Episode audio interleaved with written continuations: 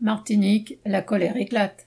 Des affrontements ont éclaté dans le quartier Sainte-Thérèse à Fort-de-France après une nouvelle matinée de manifestation contre l'obligation vaccinale et le pass sanitaire le samedi 31 juillet. Un millier de personnes y ont participé.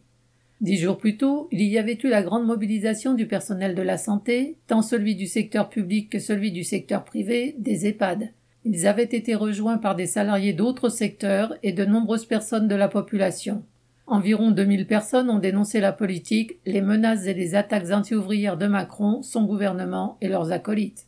En effet, depuis que Macron a annoncé que le vaccin serait obligatoire pour le personnel de santé à partir du 15 septembre sous peine de sanctions graves, qu'un pass sanitaire serait réclamé sur certains sites, les salariés de la santé sont en colère. L'annonce que les tests PCR seraient payants est aussi une façon de rendre obligatoire la vaccination pour la population. Tout cela montre bien que dans cette crise sanitaire, Macron s'en prend directement aux travailleurs et aux plus faibles. Il veut aussi masquer toute la politique de restriction budgétaire dans les hôpitaux, avec la diminution du nombre de lits, la diminution des moyens, des effectifs et le blocage des salaires, que lui et ses prédécesseurs mènent depuis des années, qui explique en grande partie l'aggravation de la situation sanitaire aux Antilles. C'est inadmissible.